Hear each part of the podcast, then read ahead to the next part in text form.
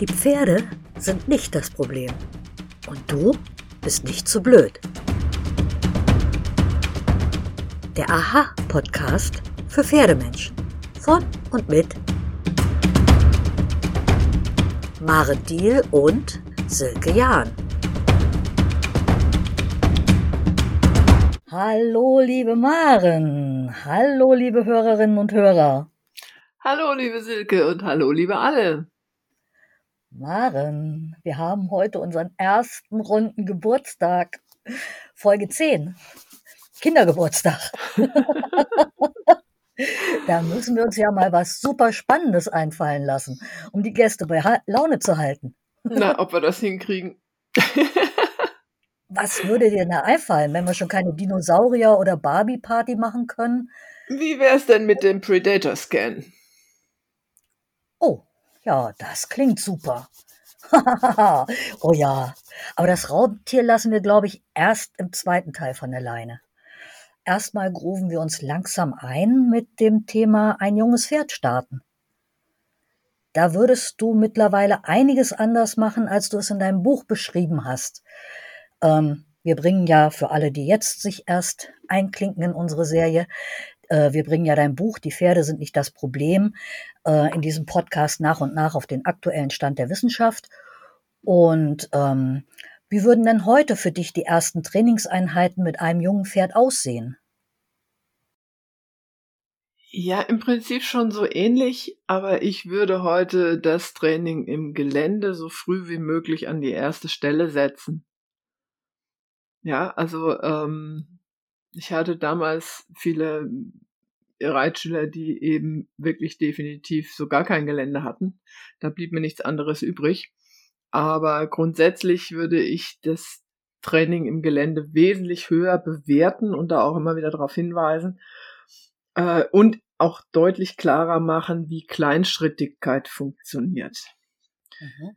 Also Geländetraining ist natürlich nicht mit jedem Pferd, mit jeder Reiterin in jedem Gelände auf Anhieb machbar, hatte ich ja gerade schon gesagt, aber es sollte eigentlich die Norm darstellen und nicht die Ausnahme.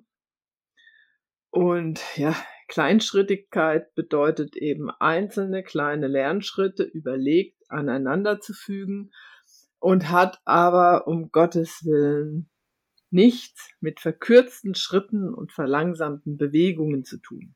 Ja? Hm. Also da sind einige Trainingskonzepte einfach falsch abgebogen. Ich glaube, da muss ich mal einen kurzen Einwurf machen für alle, die äh, unsere anderen Folgen vielleicht noch nicht gehört, gehört haben. Da liefert Folge 2 Bewegungsorgan Faszie jede Menge Aha-Momente, warum das der falsche Weg ist. Ja, also zumindest führt dieser Weg nur in Ausnahmefällen zu einem gesunden, belastbaren Pferd. Hm. Äh, und das ist ja das, worauf ich immer wieder meinen Fokus richten möchte. Aber ja, weiter im Text. Und es ist halt vor allem auch nicht sinnvoll, alle Pferde zu trainieren, als wären sie Patienten, die erst wieder laufen lernen müssen. Ja, ja. Also davon bekommt man eben Patienten, die ihre natürlichen Be Bewegungsabläufe verloren haben. Und das Gebäude solcher Pferde ist auch nicht schwierig, weil die Pferde ein schwieriges Gebäude haben, sondern weil sie sich unsinnig bewegen müssen und dadurch massiv kompensieren. Und das gilt übrigens nicht nur für die jeweils feindliche Reitweise. ja, das stimmt. Im Buch hast du dann sehr detailliert beschrieben, wie die erste Trainingseinheit des Jungpferdes aussehen könnte. Fohlen ABC natürlich vorausgesetzt. Und ich möchte mal von Seite 84 zitieren. Kappzaum anziehen, auf den Reitplatz führen, einmal um den Reitplatz, in der Mitte anhalten und ein paar Minuten herumstehen. Mit ausreichend Platz zum Pferd, in Klammern außerhalb der Nasenreichweite. Dabei das Pferd weitgehend ignorieren. Denn das Pferd soll ja schauen, was wir machen und nicht umgekehrt. Wenn das Pferd abkaut und den Kopf fallen lässt, ist die Übung beendet. Wenn nicht, ist die Übung nach ein paar Minuten ebenfalls beendet. Jetzt höre ich ganz viele Menschen schon sagen, was? Das ist schon alles? Warum denn so kleinschrittig? Ja, weil Pferde lernen beim ersten Mal. Also zumindest lernen sie beim ersten Mal am besten. Und daraus macht Wiederholung dann Gewohnheiten. Und das funktioniert mit unerwünschten Gewohnheiten mindestens genauso gut wie mit erwünschten. Mhm. Und wenn ein Pferd etwas Neues gut gemacht hat, dann darf es darüber schlafen. Weil sonst besteht die große Wahrscheinlichkeit, dass es einfach nicht nochmal so gut klappt. Und schon gar keine zwei oder dreimal nochmal so gut klappt. Das heißt, je häufiger man das Ganze dann beim ersten Mal wiederholt, umso höher ist die Wahrscheinlichkeit, dass es schief geht und das Pferd dann als letztes irgendwelchen Unfug abspeichert. Und es ist eigentlich auch egal, wo man übt, Hauptsache es klappt. Ja, also da muss man das Setting dann so wählen, dass die Wahrscheinlichkeit, dass es klappt, ähm, am größten ist. Und etwas Neues zu lernen ist deutlich einfacher als etwas bereits Gelerntes zu verändern. Also wenn man etwas Gelerntes verändern will, rutscht man immer in die gleichen alten Fahrrinnen. Und wenn ein Pferd beispielsweise gelernt hat, beim Aufsitzen Theater zu machen, dann ist es besser, eine komplett andere Technik neu aufzubauen, als das Theater unterdrücken zu wollen. Mhm. Das heißt, wenn man bis dahin vom Boden aufgestiegen ist, nimmt man die Aufstieghilfe und umgekehrt, ja, oder man übt von rechts aufsteigen statt von links werfen lassen ist auch nett. Ja, und von, in meinem Alter. was? Werfen lassen nicht mehr in meinem Alter. Bist du ein Zwerg oder was? ja, es kommt für jeden der Moment mit. Wirf mich, aber verrat's nicht dem Elben.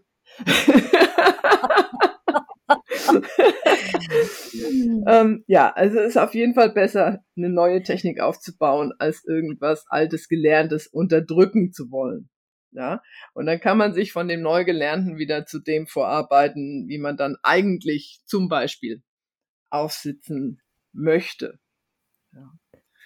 Und das heißt ja auch geworfen. dieses. Ich bleib dabei. Ich bleib dabei. Nicht geworfen. Nein, nein, nein.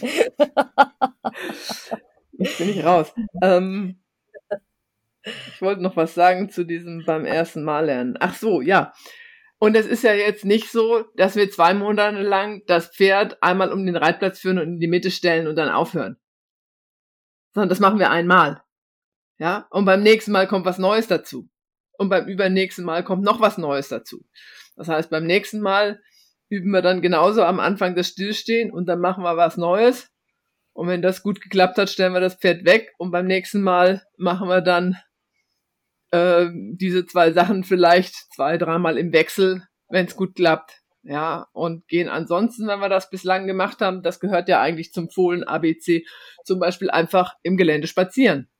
Mhm. Ja, oder lassen das Pferd, wenn es zu viel Energie hat, vorher oder nachher sich nochmal im Roundpen austoben. Mhm. Ja, also das heißt, diese, diese Kleinschrittigkeit bezieht sich immer auf das, was neu ist. Ja. Und mit jedem Tag, den wir trainieren, ist ja das Repertoire, mit dem wir arbeiten können, größer. Mhm. Ja, das heißt, es wird ganz schnell dann auch überhaupt nicht langweilig und es gibt dann ganz schnell auch immer genug, was man tun kann. Ja. Ja, das war jetzt das junge Pferd. Ähm, auf Seite 87 in deinem Buch kommst du dann auch zum älteren Pferd und schreibst da, aber das ältere Pferd fragt anders weil es vergleicht. Es hat erfahren, dass man sich auf vielfältige Weise entziehen kann. Oh ja, Tarek. Es parkt, es rennt. Oh ja. Es dissoziiert. Dann ist es innerlich weg. Vielleicht droht es sogar. Vor allem ist es sicher, dass es bereits weiß, was kommt, dass es weiß, was wir vorhaben. Und das ist unser Ansatzpunkt. Es kommt etwas anderes, als das Pferd zu wissen glaubt. Mit wachsender Erfahrung ist man in der Lage, dem Pferd Türen zu zeigen, wo es zunächst eine Wand sieht. Allerdings muss man diese Tür, die mögliche Lösung, sehr genau vor Augen haben, sonst treibt man das Pferd an die Wand seiner mitgebrachten Vorstellungen. Ja, hübsch.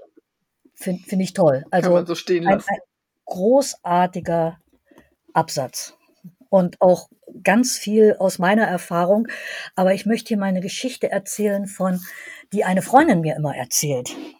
Immer zu gerne. Sie hat nämlich an einem Kurs teilgenommen. Ich glaube, es war Jean-François Pignon. Ähm, sie war da als Zuschauerin dabei und das Thema war äh, dieses Zweitageskurses war freies Reiten. Und da standen also nun in einer großen, großen Arena, Pignon ist ja ein bekannter Mann, standen zehn erwartungsfrohe TeilnehmerInnen, die viel, viel Geld gezahlt hatten, um ohne Sattel und Zaum mit ihrem Pferd tolle Sachen zu machen. Ja, und ihre Pferde, die an Halfter und Strick aufgeregt um sie herum zappelten, glotzten, stierten, wirten und scharten. Pignon bat daraufhin die Teilnehmerin einfach mal, dass sie ihre Pferde doch einfach mal stillstehen lassen und zuhören mögen, damit sie beginnen könnten. Daraufhin wurde dann eifrig auf die Pferde eingeredet, gewedelt, angeranzt, gepst. Ein Pferd riss sich los, dann riss sich das zweite los. Ein, ein Chaos pur. Naja, um es abzukürzen, Pignon verbrachte dann den ganzen ersten Tag damit, diesen Menschen zu erklären, wie man sich selbst runterfährt und dem Pferd dadurch ein Setting verschafft, in dem es überhaupt erst selbst zur Ruhe kommen kann und dann lernen kann. Er hat eigentlich mit diesen Teilnehmenden das versucht, was du auf Seite 87 auch beschrieben hast. Das Ziel der ersten Trainingseinheit mit dem älteren Pferd, da waren wir ja gerade, ist das gleiche wie beim Jungpferd. Einfach miteinander herumstehen und Herde sein. Grenzen setzen und den für alle Beteiligten angenehmen Abstand aushandeln. Rumstehen. Wenn wir Glück haben, fühlt sich das Pferd bei uns wohl und wir können einen Schritt weitergehen. Das haben die Kursteilnehmer den ganzen Tag leider nicht erreicht, das Rumstehen. Und Pignon konnte einfach keinen Schritt weitergehen. Krass. Es war nicht möglich. Ja, also das ist, das ist schon krass und ich, ich kann mir das so richtig vorstellen, wie man da in dieser Halle steht und den Leuten was beibringen will und einfach denkt, das kann doch jetzt nicht sein, was geht denn hier? Also sowas schmeißt einen ja dann komplett aus der Bahn, ja. Und man weiß aber genau, ich muss jetzt bei Adam und Eva anfangen, weil sonst ja. geht überhaupt nichts. Ja. Ja, also schon sehr krass. Das ist auch ganz oft, ähm, wenn, wenn wir zu einem Kurs fahren, dann checken die meisten, wenn es wirklich gute, gute Trainer sind, checken erstmal die Basics ab. Ja, klar. Ob man sein Pferd an den Zügel bringen kann, ob das Pferd auch gut vorwärts äh, an den Zügel zieht und ne, einfach Basics, Grundgangarten. Und dann stehen die meisten Leute da und wollen, oh, wir wollen aber Piafo und Passage und düt und dat. Und die Pferde können noch nicht mal Takt reinlaufen. Ich weiß dann, nicht mehr, welcher ich glaube, spanische Trainer das war, der gesagt hat, beim Anblick eines Haflingers, der alles konnte, aber nur noch das Piafieren erlernen sollte. Ah, Muskulatur anti-Piaffe.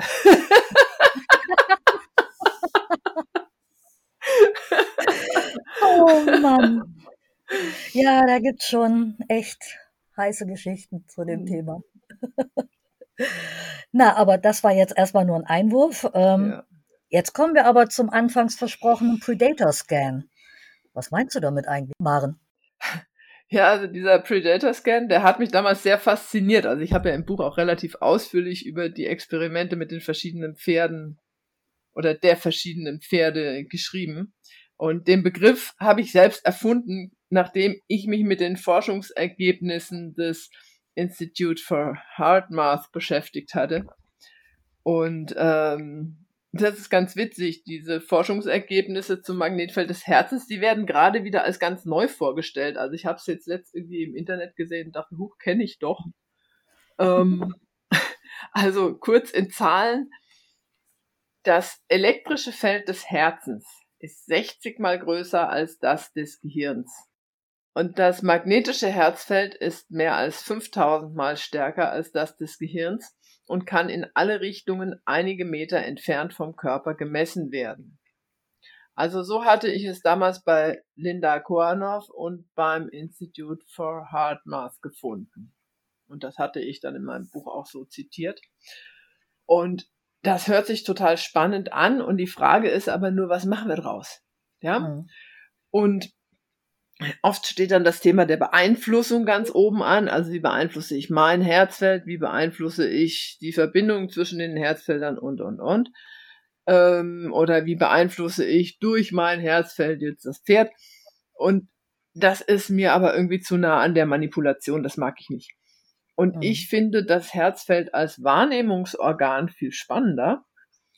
Und da geht's mir dann um den Umgang mit den Wahrnehmungen.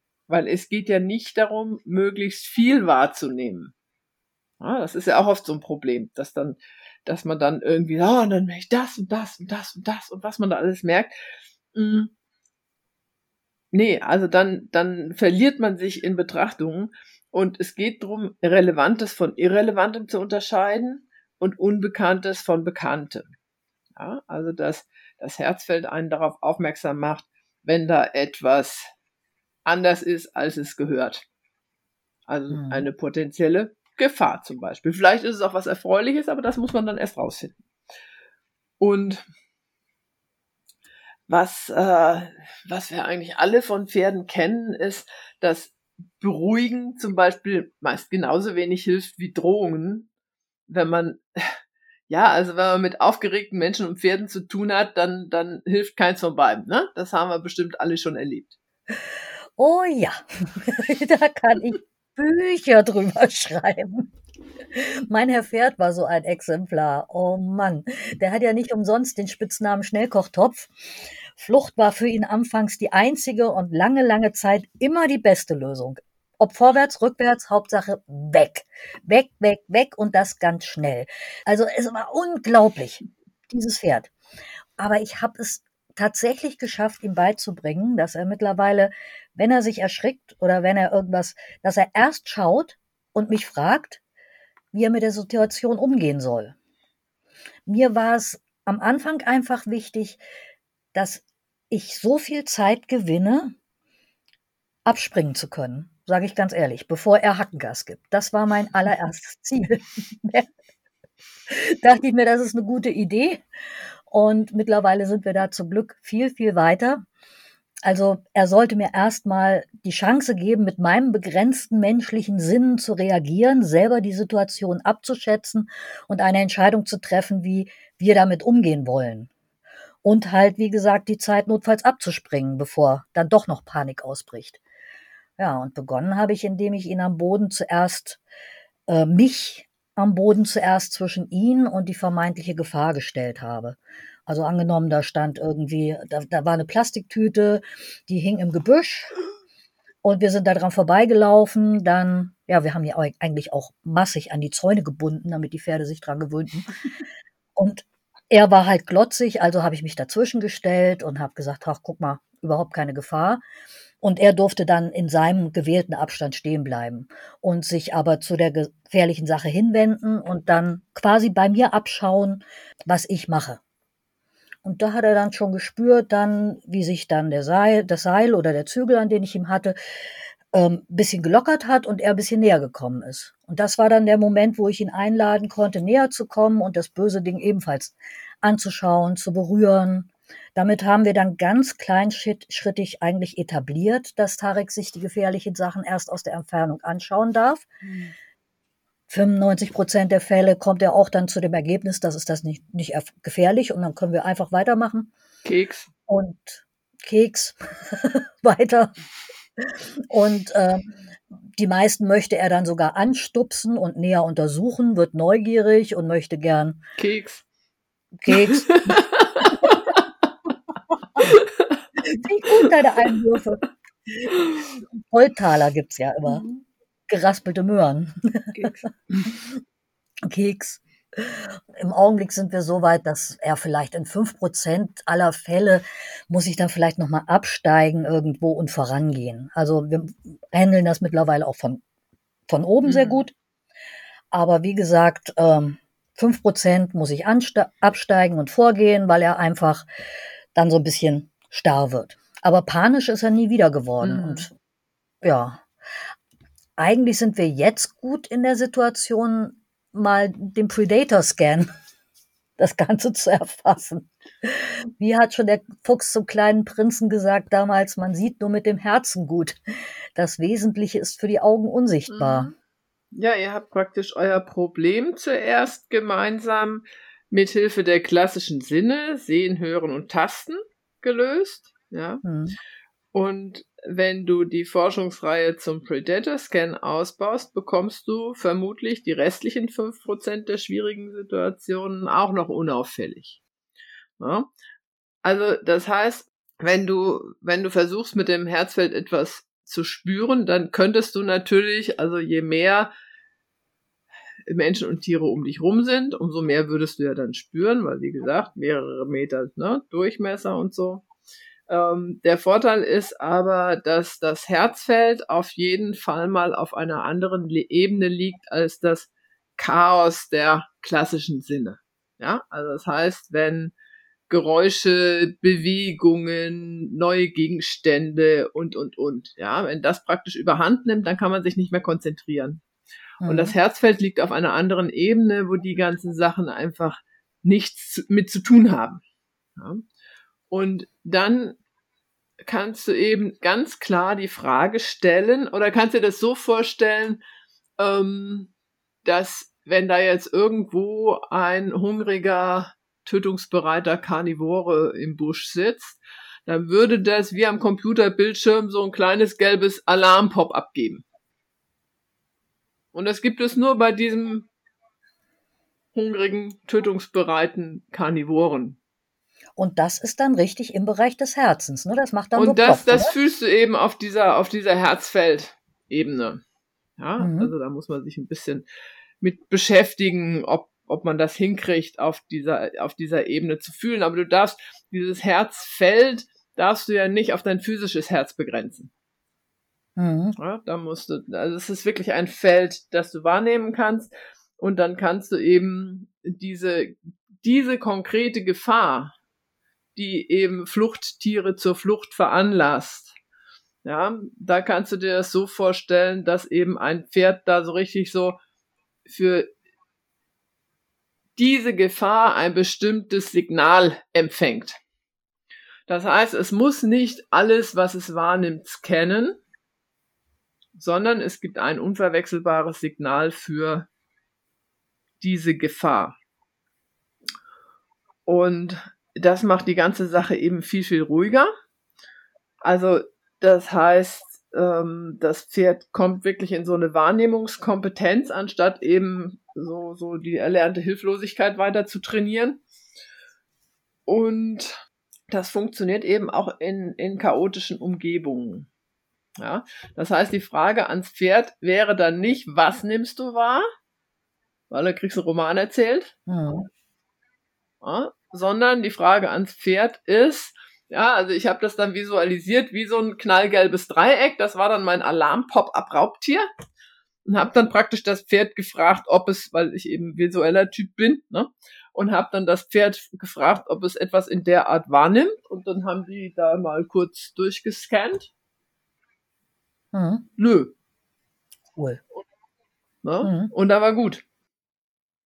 So, und das ist eben ähm, eine, eine sehr schöne Geschichte, weil gerade schreckhafte Pferde, denke ich, auch meistens sehr schnell überreizt sind, was die äh, Eindrücke aus der Umgebung angeht und deswegen hopsen sie dann bei jedem Mist. Und das ist einfach eine ganz eindeutige Geschichte. Da muss das Pferd nicht ins Gebüsch starren auf wackelnde Blätter. Ja.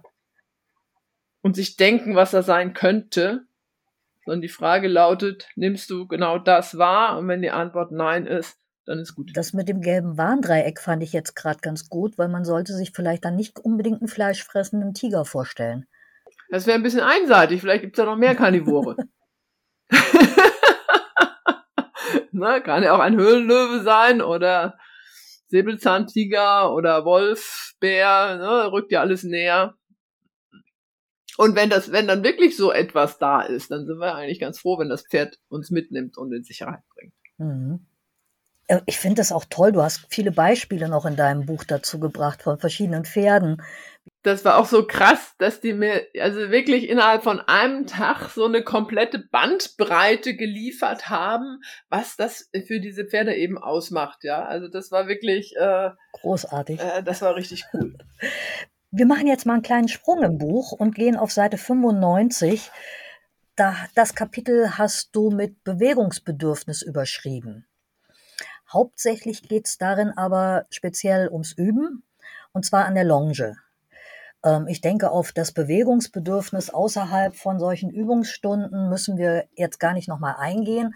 Sind wir ja schon des Öfteren. Mhm. Wichtig finde ich, dass du für die Übungseinheiten selber nochmal zwischen Verstehen, Üben und Trainieren unterscheidest und wie du das Thema Üben einleitest. Deswegen kommt jetzt mal ein ziemlich langes Zitat aus deinem Buch. Und zwar geht das los ähm, auf Seite 95, wie gesagt. Man muss unterscheiden zwischen Verstehen, Üben und Trainieren. Das eigentliche Verstehen geschieht oft im Moment. Danach muss das Verstandene geübt werden, damit der Körper und die Wahrnehmung sich die entsprechende Bewegungskompetenz erarbeiten können. Erst dann wird das, was schon gut klappt, trainiert. Über größere Zeiträume, in anderen Zusammenhängen, in erhöhten Schwierigkeitsgraden. Die extrem kurzen Einheiten benötigt man nur, bis so viel verstanden ist, dass man anfangen kann zu üben. Üben kann das Pferd wesentlich länger, als es die Konzentration aufbringt, etwas Neues zu verstehen. Deshalb macht man das Pferd mit Bekanntem warm, bringt dann etwas Neues und lässt es danach wieder Bekanntes üben und sich darin, wenn noch genügend Energie da ist, steigern. Später kann man auch im Gelände üben. Das macht, wenn das Gelände es hergibt, mehr Spaß und ermöglicht ein vielseitiges Training. Ein wetterfester Roundpen ist fast überall realisierbar und sollte zur Grundausstattung gehören. Denn man muss ein Pferd nicht reiten, aber man muss es bewegen. Und zwar so, dass es auch mal richtig durchschnauft. Ein Pferd, das wochenlang herumsteht, aus welchen Gründen auch immer, wird irgendwann krank. Genau, das hatten wir, glaube ich, auch in, einem, in einer anderen Folge schon mal, weil dieser letzte Satz nämlich zweimal vorkommt im Buch. Den kann man nicht oft genug sagen, oder? Genau. Ja. Und äh, dann ist jetzt so auch wieder dieses Ding Bewegungsbedürfnis und kurze Trainingseinheiten. Ne? Mhm. Und ich hatte ja jetzt auch eingangs schon gesagt, dass ich heute nach Möglichkeit den Trainingsschwerpunkt so früh wie möglich ins Gelände verlegen würde. Also schon mit dem Fohlen ABC angefangen eigentlich. Mhm. Und dort kann man die Regel Neues kurz, gelerntes lang auch prima umsetzen. Ja, und anfangen lässt sich die Trainingsintensität ja nicht nur durch die Wahl der Strecke, der Gangart und der Geschwindigkeit bestimmen, sondern einfach auch durch reiterliche Fußmärsche beeinflussen. Ja, Wenn es dann reicht, absteigen, führen, gut ist. Und da sind wir dann wieder bei, man muss ein Pferd nicht reiten, aber man muss es ausreichend bewegen. Und da ist einfach die Krux, das können Behandlerinnen und Therapeutinnen nicht leisten und das können auch eure Trainerinnen nicht leisten. Ja, und seltenst eine Reitbeteiligung. Also der Traum von der kompetenten, sicheren Reitbeteiligung, die den Job macht, bleibt meistens ein solcher. Ja, also da führt kein Weg an der Eigenverantwortung vorbei. Ja. Und da haben dann viele Angst, Fehler zu machen, aber ohne Fehler geht's auch nicht. Ja, also es kommt darauf an, dass die Fehler so sind, dass äh, keiner dabei zu Schaden kommt. Und es liegt eben am Setting und am Versuchsaufbau, ob Fehler zu konstruktiven Lernprozessen führen können ja, oder zu mhm. mittelschweren Katastrophen. Aber der Anspruch, keine Fehler machen zu ja. dürfen, der führt in die Erstarrung. Und die ist leider der größte Fehler überhaupt. Oh ja. Also lieber Fehler in Bewegung als Erstarren. Man kann nicht immer alles richtig machen. Ja? Und ja, da sind wir dann auch nochmal beim Thema Üben. Also Üben heißt nicht zu üben, immer alles richtig zu machen, sondern Üben heißt auch den Umgang mit Fehlern und Fehlentscheidungen zu üben, zum Beispiel. Ja. Ja, und das ist das, was das Leben ausmacht. Und ja, vielleicht magst du dazu ja nochmal das, den, den Kasten übers Üben vorlesen, weil den finde ich einfach sehr schön. Ja, das kann ich machen. Der steht auf Seite 96 und es steht drüber Definition Üben. In jeder Disziplin führen die drei Üs, in Klammern üben, üben, üben, angeblich früher oder später in diesem oder einem der nächsten Leben zur Meisterschaft. Was üben wir eigentlich? Was wollen wir üben? Wie geht üben? Wer sich klar macht, dass wir mit Üben weit mehr Zeit verbringen als mit Perfektsein, wird vielleicht zu dem Schluss kommen, dass es wesentlich ist, am Üben Freude zu haben. Denn nicht perfekt sein ist weniger spaßig als fröhliches Üben mit entspannten Trainingspartnern. Der Feind des gut gelaunten Trainings ist der Perfektionist. Vor allem, wenn er ganz genau weiß, was sein Partner wie machen muss. Oh ja. Sobald die Pferde verstanden haben, dass man an sich übt und ihnen die Gelegenheit gibt, sich zu üben, entspannt sich die Trainingssituation. Desgleichen, wenn klar ist, dass in erster Linie Bewegung geübt wird, nicht Lektionen, wenn die Prinzipien im Vordergrund stehen und nicht die Techniken, wenn Fehler nicht bestraft, sondern als zum Lernprozess gehörig betrachtet werden, wenn sowohl Reiter als auch Pferd halt nochmal, wenn sowohl Reiter als auch Pferd jeweils die Verantwortung für ihren eigenen Körper übernehmen. Ja, das geht. Allerdings nicht, wenn man vom Pferd erwartet, dass es einfach funktioniert. Die Qualität des Übens lässt sich in vielen Lebensbereichen verändern. Die Pferde, nicht nur die, zeigen eine sehr positive Wesensveränderung, wenn sie das Prinzip des Übens verstanden haben. Hat was nicht geklappt? Ups, dann versuchen wir es nochmal anders. Wer richtig übt, kann alles geben. Dann kann sich die Kraft ohne Stress, Verspannung und Zorn entwickeln und psychische Losgelassenheit hat nichts mit Schlaffheit zu tun. Um etwas lehren zu können, sollte man sich selbst einigermaßen verstanden haben und in den meisten Situationen und Zusammenhängen anwenden können. Geht also lieber davon aus, dass ihr Trainingspartner eures Pferdes seid. Das bedeutet, dass beide Grenzen setzen und auf gegenseitigem Respekt bestehen dürfen. Beide. Ausrufungszeichen. Ja. Sehr ja, schön. Üben ist wirklich ganz, ganz wichtig. Und damit kommen wir jetzt zum guten Schluss doch nochmal zum Longieren, das wäre, was wir eigentlich versprochen hatten. Und der Einfachheit halber bringe ich jetzt hier nochmal ein Zitat aus dem Buch, wie das eben meiner Meinung nach aussehen sollte, oder wie ich damals meinte, dass das aussehen soll. Die Longe ist immer leicht straff. Die Longenführerin bewegt sich den Fähigkeiten des Pferdes entsprechend fast auf der Stelle, wenn alles gut geht, ansonsten in einer Umlaufbahn zwischen Zirkelmitte und Pferd, je nach Bedarf und Peitschenlänge. Das Pferd scheint den Kappzaum mit der Nase auf der Zirkellinie in Buggelenkshöhe vor sich herzuschieben. Der Schritt ist ein klarer, gleichmäßiger Viertakt in acht Phasen. Der Schub aus der Hinterhand ist in den Pferderumpf, in das mittlere motorische Zentrum gerichtet und das Pferd wirkt, als wolle es heute noch irgendwo ankommen, zielstrebig, energisch, gelassen. So, ja, und da haben wir jetzt leider einen ganz grundlegenden Fehler drin. Die Buggelenkshöhe. Ähm, das war damals die beste Information, die mir zur Verfügung gestanden hat. Und das ist eben auch so eine Zielvorstellung, die immer noch von vielen vertreten wird. Und das ist nach meinem heutigen Erkenntnisstand bei so gut wie allen Pferden zu tief. Und das ist der eine Punkt, der mich an meinem Buch wirklich stört.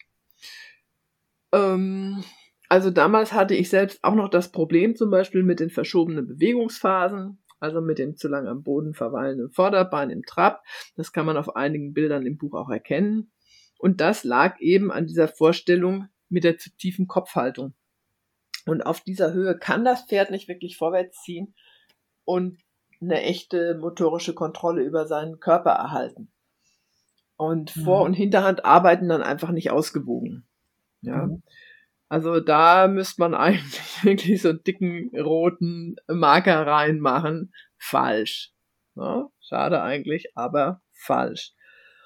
Und heute möchte ich eben beim Longieren, dass das Pferd mir ein Gefühl in die Hand gibt, als würde es vor der Kutsche laufen. Ja, also immer vorwärts zum nächsten Punkt. Nicht seitwärts oder was nicht alles, sondern immer vorwärts. Und dann bekomme ich genau das bisschen Biegung im Vorwärts, das es für den Zirkel braucht und dann habe ich auch klare Gänge. Und nur mit diesem Gefühl in der Hand weiß ich, dass die Hinterhand in Arbeit ist. Mhm. Und ja, wie gesagt, es steht ja auch im Disclaimer, Disclaimer vom Buch drin, dass es sozusagen äh, meinen aktuellen Kenntnisstand zu der Zeit wiedergespiegelt hat. Und da hat sich jetzt definitiv was getan. Mhm. Und von daher hier nochmal, also wenn ihr dieses Buch gelesen habt, wenn ihr versucht danach zu arbeiten, Buchgelenkshöhe ist zu tief. Ja, es ist wirklich diese, diese Idee, dass das Pferd horizontal vorwärts ziehen soll. Die passt nicht zu Nase auf Buchgelenkshöhe. Ja, dann zieht das Pferd immer ein bisschen in den Boden rein und ja. dann kommt so, sozusagen die, wenn die in dem Maß wie die Nase runterkommt, kommt die Hinterhand hoch. Und das ist für fast alle Pferde zu tief. Sag mal, machen wir denn das nächste Mal äh, unser Longieren 2? Weil wir hatten ja Longieren 1, das Setting. Und im Buch kommt jetzt auch noch einiges zum Longieren. Machen wir das in, in der nächsten Folge oder wie gehen wir vor? Hast du da schon eine Idee? Das weiß ich noch gar nicht so genau. Ich muss das selber nochmal alles nachlesen. Ähm, was, wovon ich eben auch eigentlich Abstand nehmen möchte, ist sozusagen dieses Ganze, wie man eben was verhindert. Ja. Also ganz oft besteht ja das Longieren aus Blödsinnsverhinderung. Und die, die Idee, wie das Pferd wirklich laufen soll, die ist oft viel zu unklar. Und man kommt aber nicht zu dieser Idee, also man kommt nicht zu dieser Idee, wenn man eben versucht, alles Mögliche zu verhindern. Das klappt nicht. Und ich muss mal gucken, was wir aus diesem Thema dann noch machen. Ja. Also ich fände es sehr spannend und ich glaube, unsere äh, Hörerinnen und Hörer auch. Ja, gucken wir mal. Mhm. Gibt es einen Überraschungspodcast das nächste Mal? Genau. Es war wieder ein sehr schönes Gespräch mit dir, Maren. Und ich freue mich schon auf das nächste Mal. Und jetzt aber raus in die Sonne, würde ich sagen. Ja, aber hallo. tschüss, liebe Maren und tschüss, liebe Hörerinnen und Hörer. tschüss, liebe Silke und tschüss, liebe alle.